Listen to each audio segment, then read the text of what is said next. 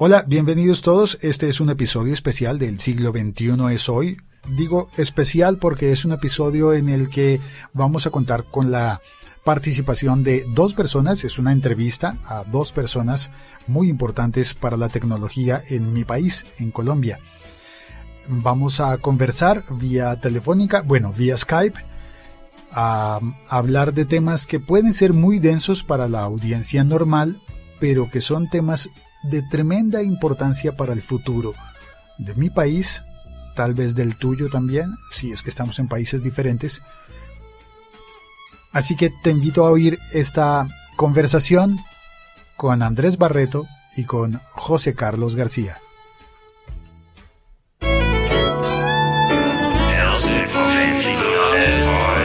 Andrés Barreto es un muy conocido emprendedor tecnológico colombiano. Tiene en su hoja de vida el haber fundado la compañía Groove Shark hace 10 años aproximadamente y a partir de allí meterse de lleno en el campo de la tecnología, de las startups y de la innovación.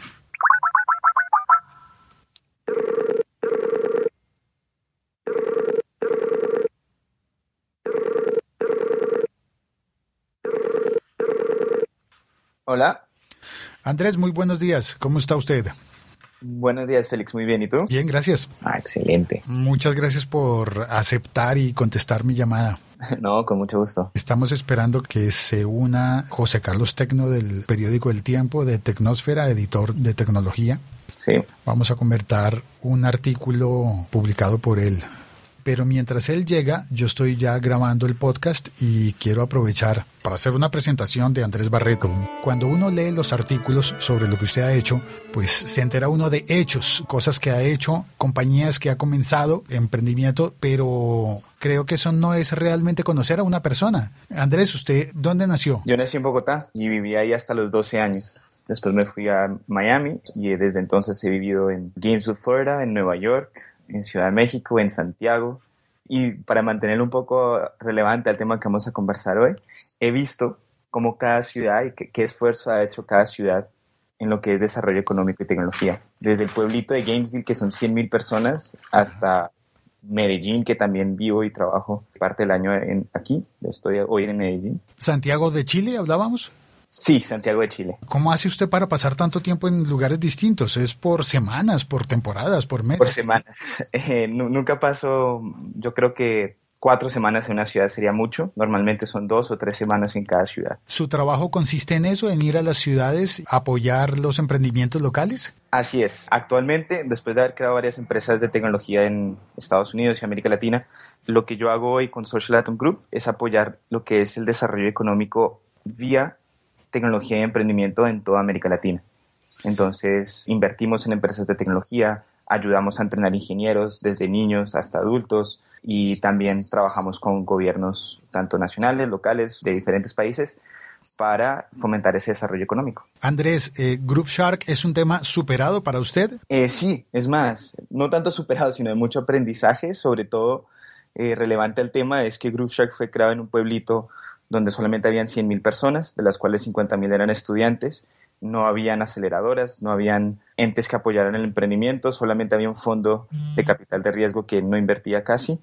Y de todas formas, desde ahí se pudo crear una gran empresa que llegó a 35 millones de oyentes al mes. Y basado en esa experiencia, que si se puede hacer en un pueblito de 100.000 personas que quedaba eh, a 6 horas de Miami, a 3 horas de Jacksonville, a 2 horas y media de Orlando, también se puede hacer cosas similares o más grandes desde cualquier ciudad de América Latina y, ¿por qué no, Bogotá? Porque Bogotá es el tema que propuso José Carlos, José Carlos Tecno, José Carlos García, que ya se unió a la llamada. Bienvenido, José Carlos. Don Félix, ¿cómo estás? Andrés, ¿cómo han estado? Mucho gusto, muy bien. José Carlos, desde el periódico El Tiempo y la sección Tecnosfera, bueno, más que sección, ¿no? Eso yo diría que ya es como un emprendimiento aparte. Em, Gracias publicó el fin de semana un artículo editorial hablando sobre Bogotá y el futuro de lo que va a pasar en cuanto a, los, a las tecnologías dentro de la economía de la ciudad. Eh, así es, eh, Félix. Básicamente es un análisis que normalmente de manera semanal tratamos de hacer tocando diferentes temas y esta semana quisimos hablar un poco de lo que está pasando en Bogotá desde la óptica del emprendimiento y de la cultura de innovación, eh, tratando de entender que pues en 20 días más o menos ya tendremos una nueva alcaldía funcionando en la ciudad y para abrir el espacio de discusión de cómo ciudad, si bien tenemos una vigorosa actividad de temas de emprendimiento, al final concluía el artículo es que faltaba, desde nuestra óptica, falta como una articulación de ciudad, un, un plan de trabajo estratégico transversal a nivel ciudad que nos identifique como Bogotá región eh, enfocada, eh, apropiada en los temas de innovación a nivel distrital. Y Andrés, experto en eso, pues que se dedica a eso, ¿ha trabajado con Bogotá, con la ciudad? No con la ciudad, pero sí desde la ciudad con el gobierno nacional. Hemos trabajado con el Ministerio de Tecnología, con Impulsa, operando desde Bogotá. Y en Medellín trabajamos con Ruta N. Bueno, trabajar con Ruta N es trabajar con la ciudad de Medellín prácticamente, porque es, Exacto. si lo extrapolamos al, ejercicio de análisis de la nota del lunes, eh, era eso, ¿no? Contar cómo, pues sin comparar, porque la verdad, pues cada ciudad y cada región vive sociopolíticamente su realidad, pero ver un ejemplo como el de Medellín, por ejemplo, que sí, pues que sí es un, un, caso realmente palpable de cómo cuando se articulan ellos en su visión que tuvieron esas tres aristas eh, sobre las cuales asientan su estrategia de innovación y emprendimiento, pues lo han hecho, lo han logrado. ¿A qué costo? ¿Qué podríamos sacar de ahí? Pues bueno, habrá que hacer ya un análisis más profundo, pero lo han hecho. Hay una cultura de innovación, hay una cultura apropiada a nivel empresarial, a nivel académico y a nivel gobierno público de, que la innovación es, eh, como lo decía Andrés al comienzo de su, de su intervención, que es el camino para construir una sociedad de conocimiento, una sociedad basada en una economía del conocimiento, que es hacia donde tenemos que mirar sí o sí. Eh, me perdí en cuáles son esos tres pilares que propondría Medellín. Pues eh, no sé, Andrés lo explica mejor que yo. Eh, no, básicamente lo que la ciudad de Medellín creo que ha hecho bien, bueno, ellos le apoyan a todo lo que es innovación, innovación empresarial, innovación de, en universidades, en el sector académico, investigación y también en la parte de emprendimiento. Pero para ir abundando un poco más profundo en lo que ha hecho Medellín eh, bien o qué ingredientes tenía, yo creo que son dos ingredientes muy importantes. El primero, que no tiene nada que ver, o bueno, tiene algo que ver, pero no tanto con lo que es Ruta N específicamente, sino que en el mundo de la tecnología, a diferencia de, no sé, petróleo, minería, agricultura, el insumo principal no es un recurso natural, sino es el recurso humano y Medellín, desde antes de que existiera Ruta N, ya contaba con una base fuerte de alto nivel de ingeniería. Tú comparas eso a una ciudad como Miami, que Miami también trabajé ahí, crecí ahí y están intentando hacer muchas cosas en lo que es desarrollo económico, innovación y tecnología. Y el gran problema, en mi opinión, que tiene Miami es que no cuenta con esa base de talento de ingeniería. Y sin esa base de talento de ingeniería es muy difícil formar lo que sería, digamos, la casa o el edificio encima. Entonces, si ya existe ese primer ingrediente, el segundo ingrediente, que ya viene de lo que se puede hacer como ciudad para articular los diferentes entes, lo cual ha hecho muy bien Medellín, es un ente cuya labor eh, sea articular los, los, diferentes universidades, sector privado, inversionistas. Y la única manera que yo veo eso posible es alineando incentivos. Eh, que es muy difícil, alinear los incentivos del sector público para que haya una inversión a largo plazo y no solamente que me va a conseguir votos en las próximas elecciones, eh, con alinear los incentivos de generar ganancias y riquezas del sector privado. Ese incentivo lo ha logrado hacer Ruta N con proyectos de cofinanciación. De alguna manera, en Bogotá se ha beneficiado a veces de eso, pero no por la ciudad, sino por el gobierno nacional cuando APSCO hacía su, bueno, hace sus programas de entrenamiento de ingeniería, de consolidación y de acción y todo esto, cofinancia muchos proyectos con entes de Bogotá que operan desde Bogotá y donde son alineados a trabajar en conjunto para que todo funcione y puedan acceder a esas herramientas de cofinanciación. Sin que eso exista en la ciudad de Medellín, perdón, en la ciudad de Bogotá, como un, catalizador de alinear incentivos, veo muy difícil la articulación entre diferentes entes. Aparte de decir, ay, sí, reunámonos y por favor todos trabajemos juntos. Tiene que haber algún catalizador que alinee los incentivos públicos y privados. Esa era básicamente, la, tal cual como dice Andrés, la, el resultado del análisis que hicimos en el periódico, porque es muy claro lo que comenta Andrés, que es un experto en el tema. En Bogotá hay emprendimiento, hay iniciativas de innovación, hay mucho trabajo, Impulsa, Hubog, Connect, Región, lo que hace la Cámara de Comercio de Bogotá realmente es increíble. Uno, si escarba un poco ahí, va a encontrar que de ese lado el empresariado se mueve con una vigorosidad interesante, pero, pero, todo eso se hace como disparos sueltos a diferentes objetivos. Eh, son iniciativas muy buenas que funcionan todas de manera disgregada, que no hay una, una coordinación y es desde mi óptica, y lo insisto, lo decía el artículo, el distrito en esta nueva etapa, en su oficina, en su alta consejería de TIC, el encargado, el que debería, de cierta manera, tomar esa iniciativa, ser ese catalizador, como dice Andrés, eh, organizar los procesos y sobre todo el encargado de llevar, apoyar muy fuertemente, por ejemplo, a la Cámara de Comercio para llevar hacia el empresariado ese mensaje de apropiación de innovación y emprendimiento para que se le retorne a la ciudad, también como lo decía el artículo, algo que genera el emprendimiento a nivel mundial y está completamente probado y es empleo sostenible para la ciudad, para la región. Y el empleo sostenible para la región pues genera un efecto en los indicadores socioeconómicos de la región de manera brutal. Es, decir, ahí tenemos gente que se está empleando, gente que está haciendo empresa, eh, y ahorita podemos hablar más adelante para que Andrés les cuente qué tan fácil es emprender en Colombia o no. Por ejemplo, ese es un tema que hay que revisar rápidamente, pero el impacto socioeconómico de una correcta política de innovación a nivel distrital sería absolutamente fundamental para la ciudad. A ver si yo logro entender, yo estoy un poquito en la mitad, intentaré transponerlo, me imagino un panorama musical.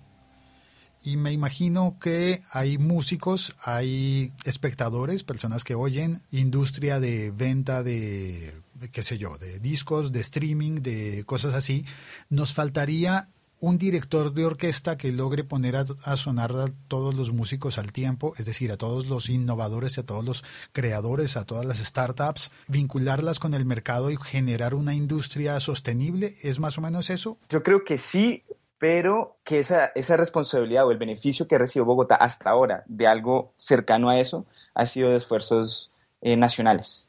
O sea, Impulsa, pues opera desde Bogotá, entonces apoya instituciones o empresas o emprendedores que por casualidad están en Bogotá, más otras regiones.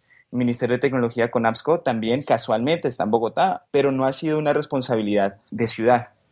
Y poniéndolo en lo de la música, me, gusta también un ejemplo que hablando con Jorge Llano de Ruta N, mencionó. Ellos, como ven, Ruta N es, ellos no son un director de orquesta, pero sí ponen la grabadora, el speaker, pues, la, la primera cerveza y hacen la fiesta. Pero la gracia es que solamente pone la música y la primera cerveza. Y el resto lo pone el sector privado. El resto lo pone el sector privado. Entonces, como que los invita, da la, primera ronda. Bueno, ahora sigan ustedes cómo, a ver cómo lo van a hacer. ¿Esa es la misión de una incubadora? Yo creo que esa, la misión de una incubadora es generar retorno económico. La misión o la responsabilidad de, de una ciudad es absorber todo lo que no es rentable para que ya lo que es solo negocio, solo hacer retorno de capital, sea rentable. ¿Qué es lo que no es rentable? La parte de educación, cultura. Esas dos cosas. Yo creo que cultura y educación. Eso es lo que no es rentable para una incubadora hacer. Una vez existe esas dos, ya es rentable para un inversionista privado hacerlo. Ahora, yo teniendo una conversación eh, este año, al inicio de este año, con el ahora ex gerente de, innovación y desarrollo de EPM, me caí en cuenta lo bonito que tiene el ciclo virtuoso de Medellín. ¿Cómo lo ve EPM? EPM es el que principalmente da la mayoría de los fondos a Ruta M. EPM le pertenece a la Municipalidad de Medellín. Como lo explicaba es, yo vendo agua y vendo luz y basuras y otras cosas. Poniendo dinero, un porcentaje de nuestras ganancias hacia el desarrollo económico con una institución como Ruta N, en lo que resulta es que mis ciudadanos van a tener mejores trabajos, van a consumir y pagar más por la luz y el agua y todo esto, lo cual significa que yo tengo más ingresos. Y con esos ingresos extras vuelvo a invertir. Entonces es un ciclo virtuoso, donde la empresa de servicios públicos gana monetariamente entre más apoya el desarrollo económico. Eso es algo que creo que falta en Bogotá y en muchas otras ciudades alrededor del mundo. ¿Quién se puede beneficiar? de asignar 20, 50, 100 millones de dólares al año para desarrollo económico en la parte de innovación y tecnología en Bogotá? Y no tengo la respuesta. Es que es un tema, es un tema bien complejo y Andrés ya entra en un escenario que es tal vez el, el de principal discusión de todo esto y es al no haber una articulación, un catalizador distrital que se encargue de esto, pues vamos a tener unos esfuerzos dobles, unos fenómenos eh, propios de esa situación en donde uno encuentra que hay unos grupos de innovación que están trabajando en unas áreas que pueden estar duplicadas en otras, unos grupos de investigación y desarrollo en una universidad que de pronto está haciendo algo que necesita cierto sector económico de la ciudad y no se conocen, no se conectan, no saben que existen entre sí grupos. Y también algún día lo comentábamos con Andrés de manera eh, espontánea incluso grupos de emprendimiento que se dedican a conseguir recursos de una de esas iniciativas, luego van a la otra, luego van a otro circuito de innovación y de inversión para conseguir recursos. Todo ese tipo de situaciones generan o se sobrevienen por esa falta de una articulación distrital. Si tuviéramos, si tuviéramos un plan estratégico distrital de innovación y desarrollo, de innovación y emprendimiento, tendríamos una visión, una visual, así como estrenamos hace poquito una torre de, control nueva en el aeropuerto El Dorado, tendríamos una torre de control eh, especial eh, relacionada para poder ver desde muy alto, otear exactamente en dónde estamos en Bogotá en temas de innovación, hacer ese arqueo inicial no más, puede ser un trabajo que puede costar un año de trabajo, de poder hacer un arqueo global de ciudad y de materializar un gran directorio de temas de innovación y emprendimiento en la ciudad que permita, insisto, tener una visión global. Ahora, eh, podríamos entrar a un área un poco más compleja de todo esto y es cuánto nos está costando esa inversión en innovación y emprendimiento en las ciudades.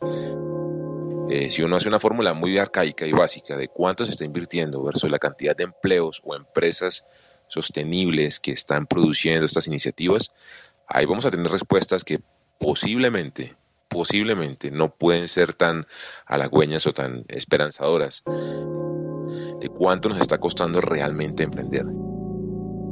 Insisto, aquí hay un tema de generar esa política, de generar esa estructura que, por ejemplo, nos permita tener una respuesta y tener unos KPIs claros de decir, bueno, toda esta inversión que se está haciendo eh, no solamente debe tener un direccionamiento eh, claro y específico, sino además debe tener unas metas específicas también de empleo, de empresa sostenible, de retorno de inversión, digámoslo, para la ciudad socioeconómico, eh, que se pueda medir y que tenga, insisto, un número claro. Tenemos un ejemplo de qué está funcionando bien, que sería Ruta N en Medellín, con el respaldo de EPM como empresa de servicios públicos de Medellín. ¿Voy bien? Así es. Sí, así es. ¿Qué pasa entonces en Bogotá, que tiene una empresa que no abarca muchos servicios públicos, sino solamente los de telecomunicaciones, que es ETB? Es que replicar, perdóname Andrés, el, modelo de Medellín no, necesariamente debe ser el camino. Medellín tiene unas, como lo comentaba Andrés, unas características propias. Por ejemplo, eso de que tiene una eh, compañía de servicios unificada y grande como EPM, que aquí no existe. Eh, pero más que eso, yo creo que el trabajo que han logrado, que esto es, tiene dos, y Andrés me va a corregir porque conoce muchísimo más de esto, pero tiene dos aristas o dos caminos claros, uno de largo aliento, de tipo casi que antropológico, de, de inyectarle a una sociedad completa toda una teoría, todo un espíritu de innovación, una, un pensamiento social hacia la innovación, el emprendimiento. Eso es un tema que nunca termina, eso es de años y años y años, y ahí podemos entrar también a discutir cosas bien complejas, porque aquí uno está peleando contra cosas como los canales privados, las emisoras de radio, los, tenemos pelados que son muy buenos, que tenemos un gran talento, pero qué tipo de contenido están recibiendo, qué tipo de entretenimiento, entre comillas, reciben de los medios masivos de comunicación, qué tipo, por ende, de íconos sociales están recibiendo, qué quieren ser cuando grandes, qué quieren, que ven de la vida hacia adelante, están viendo Hermanitas Calle, están viendo Diomedes, están viendo Narcos, están viendo cosas de ese estilo. Bueno, eso es un tema que podemos discutir haciendo un paréntesis muy global. Pero esa es una de las aristas, inyectar un pensamiento social hacia el emprendimiento, que eso es un tema que, insisto, no para. Y el segundo es el que uno podría denominar el de victorias tempranas, es cómo empezamos a impactar inmediatamente el ecosistema de desarrollo socioeconómico de la ciudad a partir de la innovación en el emprendimiento. Y ahí creo que Medellín está haciéndolo, digámoslo bien, desde mi óptica, no sé Andrés qué opinión tenga. En las cosas bien, no solamente de Medellín, sino de Bogotá. Eh, la aceleradora número uno, que ahora son fondo, el fondo número uno, los que apoyaron a empresas como Airbnb y Dropbox, ha recibido, para comparar presupuestos y resultados, de México ha recibido una empresa eh, que ha ingresado al mejor fondo slash aceleradora del mundo y el presupuesto de México del INADEM es de 600 millones de dólares al año.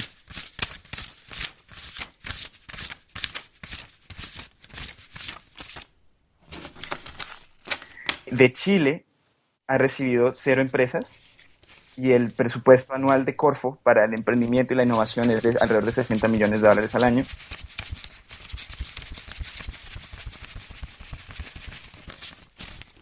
De Argentina ha recibido dos empresas y bueno, el presupuesto es raro, pero por lo de la cosa cambiaria, pero Argentina lleva más de 15 años en el mundo de la innovación y emprendimiento, excelente talento de ingeniería. Y Colombia tiene, a ver si recuerdo el nombre de todas, The Midgame, que son de Cali, que entraron a Y Combinator, VIQ, que son de Bogotá y entraron a Y Combinator, Platzi, que es de Bogotá y entró a Y Combinator, y OSI, que es de Bogotá y entró a Y Combinator. OSI fue adquirida por, por una empresa más grande, Twilio, por eh, una suma interesante, pero más interesante que eso es que ahora Twilio, una empresa que se piensa que va a ser un IPO pronto, o se espera, por lo menos se espera que algún día haga un IPO, van a contratar alrededor de 125, 150 ingenieros en Bogotá. O sea, esto es una empresa con una evaluación de más de mil millones de dólares que va a hacer gran parte de su ingeniería en Bogotá. Lo, lo bueno de eso es que Colombia, ni Bogotá y ni Medellín tampoco, cuenta con un presupuesto de 600 millones de dólares para el emprendimiento, ni siquiera 60 millones de dólares para el emprendimiento. Y solo con la experiencia propia de nosotros de, para responder esa pregunta de cuánto se está gastando, yo creo que todavía es muy poco.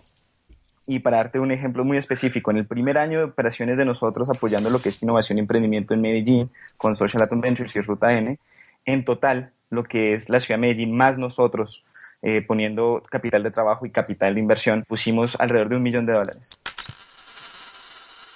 El dinero que ha recolectado todas las empresas de ese primer año para contratar personas en Medellín, entrenar personas y todo esto, ha sido de alrededor de 10 millones de dólares en ese año. Y eso es un número que va subiendo exponencialmente, es una curva. Entonces, en lo que es retorno, yo creo que esto es lo que más retorno da con menos dinero. El problema es que no necesariamente te da 100 mil votos o 500 mil votos. De pronto, te da 100 mil votos un estadio o una nueva autopista porque eso da más empleo no sostenible, de, bajo, pues, de baja calidad, digamos, no, no paga tanto, versus lo que es emprendimiento tecnológico, que al inicio son de pronto 200, 300 empleos, pero son empleos que son 10 veces, 20 veces el salario mínimo. El gran problema que yo veo para Bogotá es de dónde se sacan los recursos para crear esta fiesta donde ponen la primera cerveza y la, la grabadora ya estamos viendo que todas las instituciones públicas en, Colombia están sufriendo con la caída del petróleo. Los presupuestos que antes se tenían proyectados ya no están. Entonces, ese incentivo, ¿quién lo tiene? ¿Quién tiene el incentivo de decir, ah, voy a sacar de mi presupuesto y lo voy a poner para algo que me da resultados en 10, 20 años y no me da 100 mil votos? ¿Quién podría tener ese incentivo? Y que además posiblemente no dé la suficiente prensa bueno, eso lo podemos cambiar aquí, que, yo creo que uno de los incentivos más importantes... Sí, eso me encargo yo. Pues es que nosotros que trabajamos con gobierno tenemos como filosofía es nunca, nunca, nunca darle comisión a ningún funcionario de nada, en ningún país.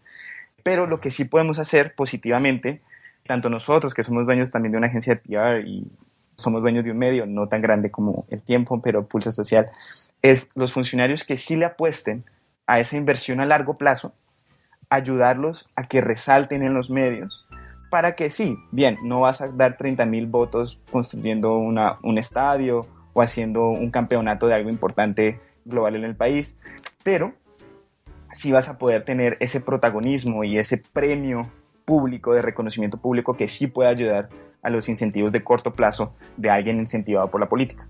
Y sin embargo, retomo el tema de los medios y de la prensa. A decir verdad, esto que estamos hablando acá es una conversación muy, muy geek.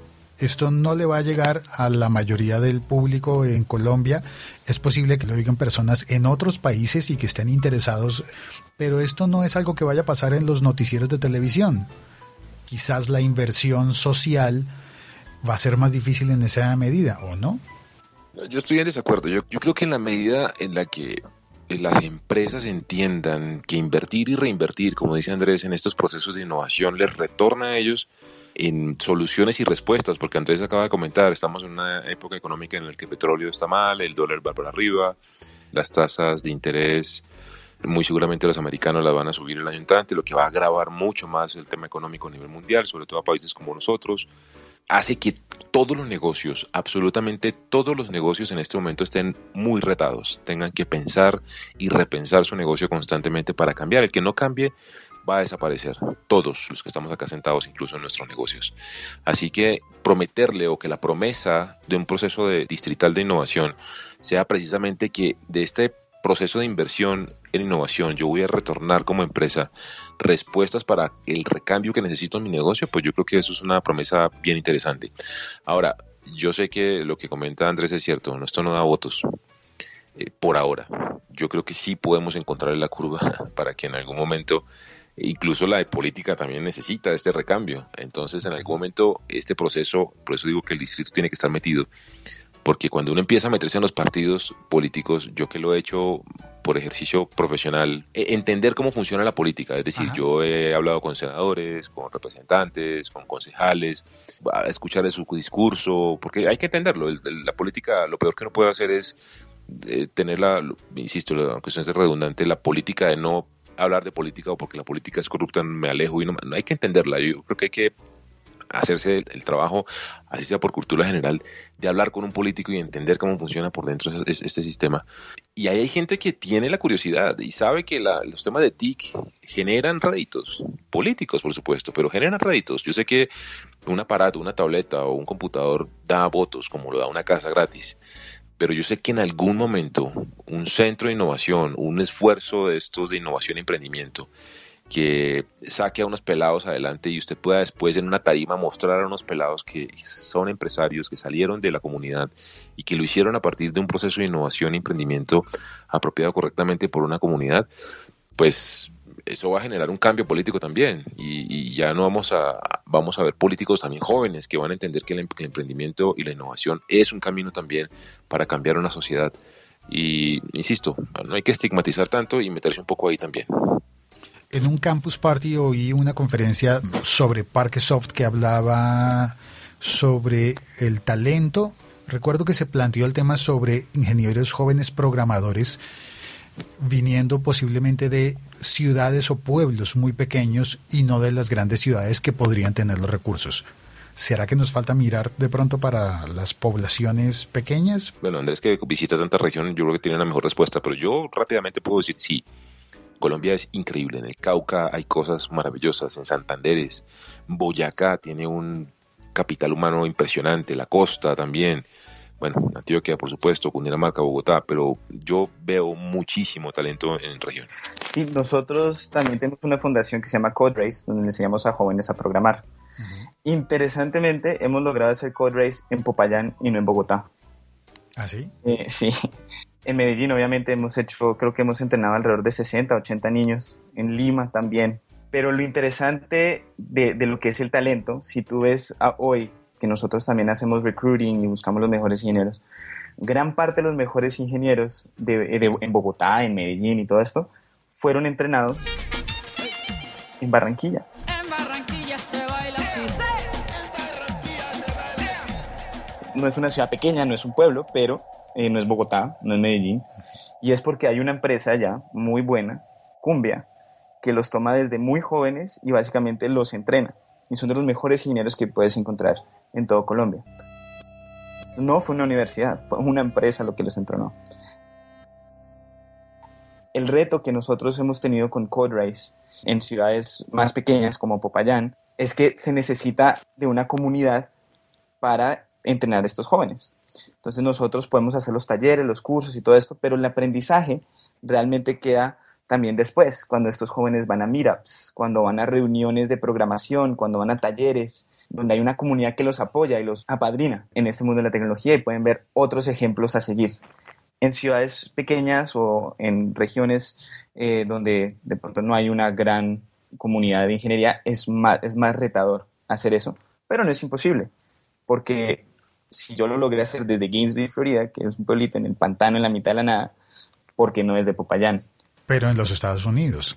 Sí, ese es en los Estados Unidos, pero no había un Impulsa, no había un Guaira, no había un Ruta N, no había absolutamente nada. ¿Qué tenía yo? Acceso a Wikipedia y blogs.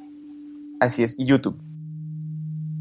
Así es que nosotros aprendimos a programar, a vender, a diseñar, de derecho, de contabilidad, de finanzas. Teníamos acceso al Internet.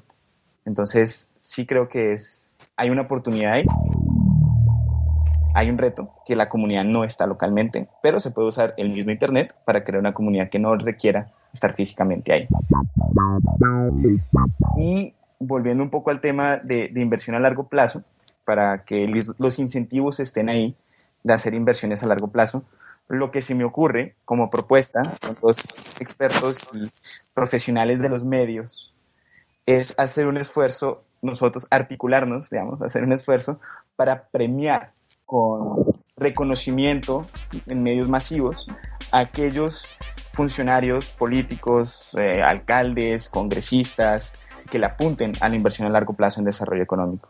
Porque si bien no van a lograr los votos dando 10.000 empleos de bajo nivel, sí les podemos dar la exposición a llegarle a millones de colombianos resaltando sus esfuerzos de inversión a largo plazo. ¿Qué opinan de esa propuesta? Hecho, me gusta, deal. El tema público, y no hablemos solamente de político, pero en el tema público, por ejemplo, pensemos en, presidencia. Si usted trabajara en una entidad de presidencia, usted tiene supuestamente cuatro años de trabajo, pero realmente son dos, porque dos de esos años son electorales. Y en los años electorales, para quienes no lo sepan en Colombia, hay una ley que prohíbe la inversión, movilizar recursos, contratar. Luego entonces eh, se te reduce tu capacidad de producción y de ejecución a dos años. Y en dos años, cuando uno viene del sector privado y entra al público, pues lo que quiere es hacer algo, es dejar algo tangible, palpable. Y por eso a veces uno reduce, o, esos funcionarios reducen el esfuerzo a la inversión a largo plazo a un segundo plano para tratar de que lo más urgente, lo tangible, el estadio, la plaza, el parque, sean la carretera, sean lo principal. Estoy de acuerdo con Andrés, sin duda, si, uno casi que crease un premio al funcionario público o al político que por su esfuerzo hace un trabajo eh, pues pensando en largo plazo, en inversión social de largo plazo, sería maravilloso. Yo estoy adentro. Está muy buena la idea. Iba a tratar de cerrar el episodio podcast preguntando si ustedes creen que se queda algo entre el tintero y a la vez pedir una propuesta, call to action, a cada uno de los que están oyendo este episodio que puede que tengan un poder grande, mediano o muy pequeño. ¿Qué podríamos hacer nosotros en nuestra vida cotidiana? Bueno, yo creo que mi filosofía normalmente es, si voy a criticar algo, más bien tengo que tener una respuesta o una propuesta. Entonces, yo quedo satisfecho con que ya tenemos la intención, la, la motivación de hacer este reconocimiento a las personas o los funcionarios políticos que hagan la inversión a largo plazo. Y yo creo que eso es una solución que está en nuestro poder más allá de decir alguien debería hacer algo, pues nosotros podemos decidir hacer algo y lo acabamos de hacer. Entonces, satisfecho con eso. Yo diría que, es urgente no bajar la guardia en esos temas de innovación y emprendimiento. Lo peor que nos puede pasar es que desfallezcan estas iniciativas o unas u otras, que la sociedad no vea, eh, porque yo a veces siento como un desinterés y lo siento, lo palpo en, en, algunas audiencias, yo que estoy en un medio de comunicación grande, algunas audiencias que son completamente apáticas a estos temas, que uno ve que tienen un potencial tan grande y tan importante que podrían tener un desempeño maravilloso en cualquier idea de innovación que pudieran sacar adelante. Yo creo que esto es fundamental, seguir insistiendo, seguir trabajando muy duro en los temas de innovación y emprendimiento y como dice Andrés, también muy muy contento porque pues bueno, de este podcast sale algo, sale una iniciativa que públicamente me comprometo a que la, la maduremos, la, la saquemos adelante en velocidad, innovación, emprendimiento, no velocidad, medio de comunicación, porque eso es lo otro, ¿no? Que hay que reaccionar con realmente con a la velocidad que Internet lo necesita y lo merece. Y entonces, eh, nada, me parece muy chévere. Gracias, Félix, por la invitación. Pues gracias, José Carlos.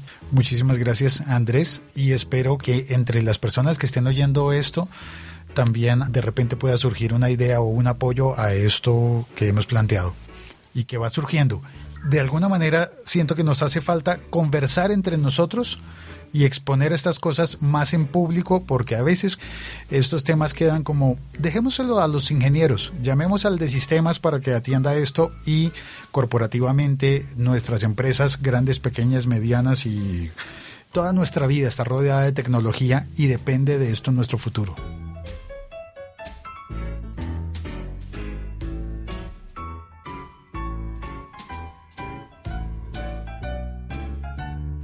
Gracias, Andrés. Bien, muchas gracias. Gracias, José Carlos. Muchas gracias. Feliz día. Hasta luego.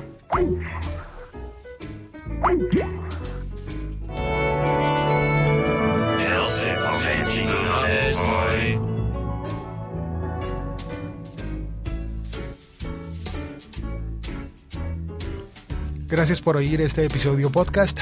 Por favor, compártelo compártelo especialmente con aquellas personas que creas que pueden aportar al panorama de la tecnología en nuestras ciudades. Es posible que esta charla haya sido útil y se pueda aplicar en tu país, en tu sociedad, en tu pequeño pueblo, quizás hasta en tu barrio. Chao, cuelgo. Gracias a Andrés y a José Carlos. Y a ti por compartir este episodio.